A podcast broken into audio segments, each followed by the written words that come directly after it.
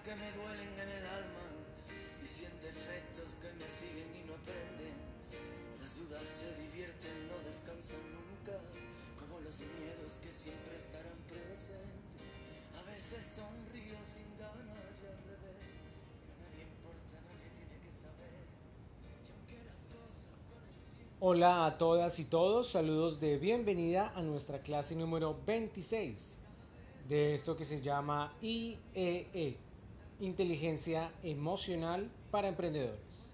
Es un gusto compartir con ustedes y aprender entre todos en esta aventura loca que es el emprendimiento.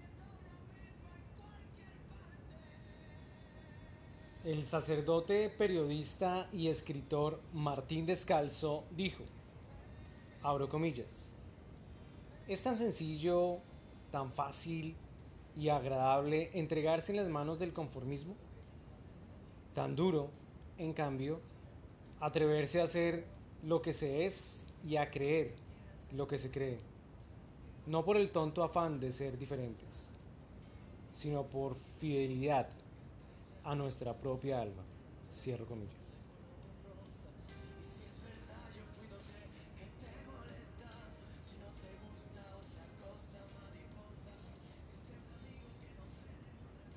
Carta a mí.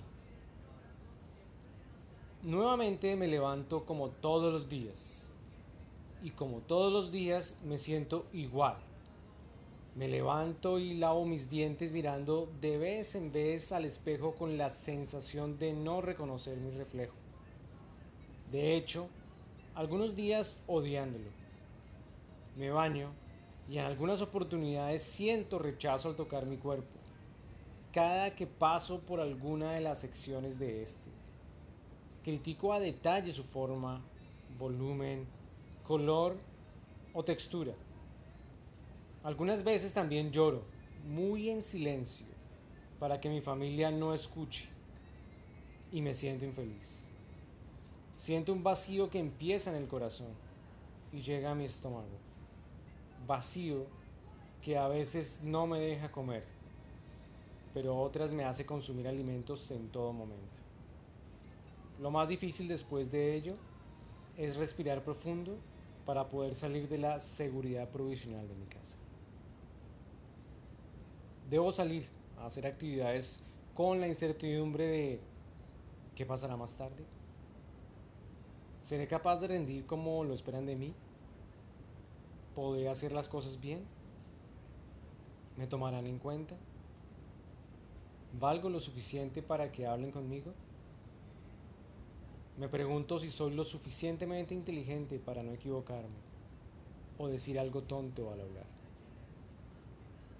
Al enfrentarme con mi entorno me doy cuenta de que no encajo e intento sonreír. Ser agradable y aún así me rechazan. Muchas veces he simulado ser alguien que no soy por miedo al rechazo ese mismo que siento de mí, incluso con mi pareja oculto parte de lo que soy por miedo a que se aleje de mí. Vivo mis días poniéndome una máscara nueva con cada persona, ya que sé que no me aceptarán como soy. No creo que pueda hacer las cosas bien.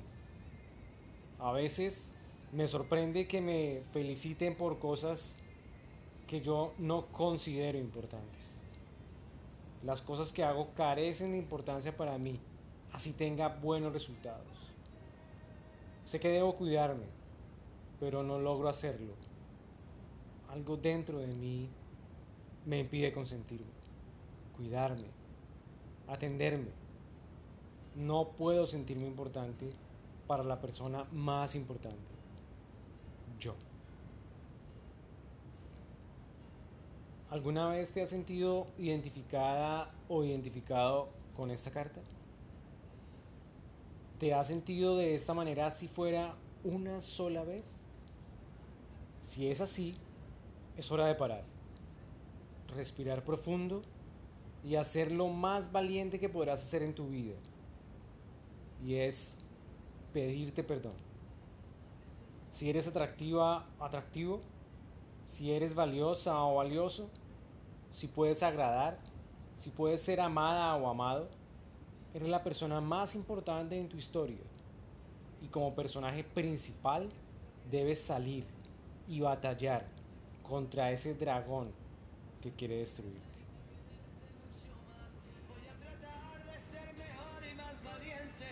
Es el momento de enfrentarse a la verdad.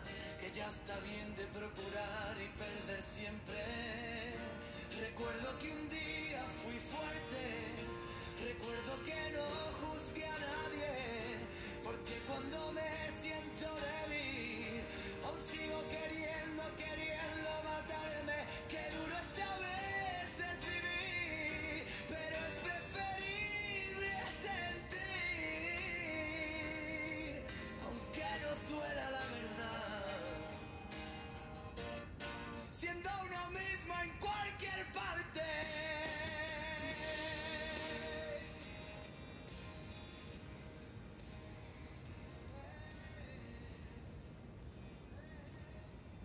Hoy, siendo ya de mañana y después de haber pasado varias lunas, he conocido a alguien sin igual.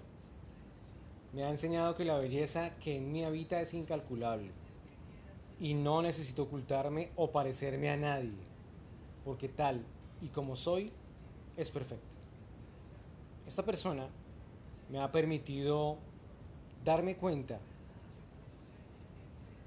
de que soy de gran valor para mi mundo que puedo lograr todo lo que me proponga, que merezco cariño, respeto y esfuerzo.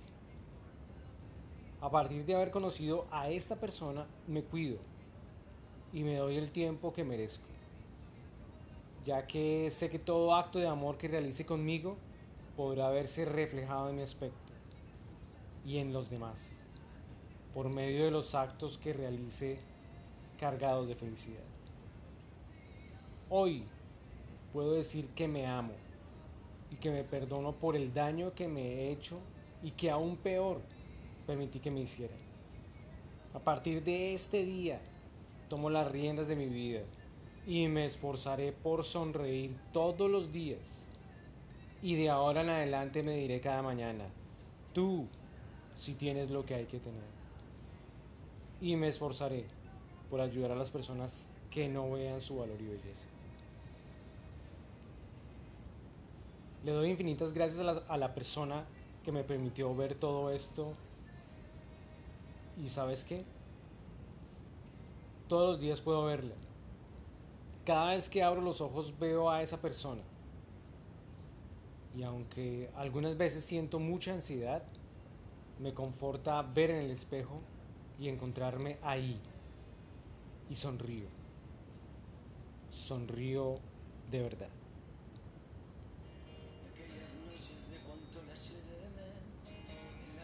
Asesinando las llamadas, y en cada muerte despertaba un nuevo intento. No quiso verme y ahora es quien me anda buscando. No es que no quiera que me encuentres, que mi sueño lo estoy viviendo con una mujer sincera. Ella es la reina y tú la princesa del cuento. Te dejamos con esta frase de Jorge Luis Borges. Abro comillas. Aprende a plantar tu propio jardín y decorar tu alma, en lugar de esperar a alguien más que te traiga flores. Cierro con. Ella es la reina y tú la princesa del cuento. Que no se trata de querer ser más que nadie. ¿Y por qué piensas que me lo monto de artista? Más bien me pasa lo contrario muchas veces. También me siento pequeñito en esta vida. La pena pelear por nuestros sueños. Vale la pena equivocarse y levantarse. Vale recordamos que nos pueden encontrar en Instagram como arroba el color de un ángel, en Facebook como Cecilia López el color de un ángel, y para escucharnos lo pueden hacer a través de las plataformas Anchor, Spotify, Apple Podcasts, Overcast, Pocket Cast, Breaker, Radio Public y Google Podcasts.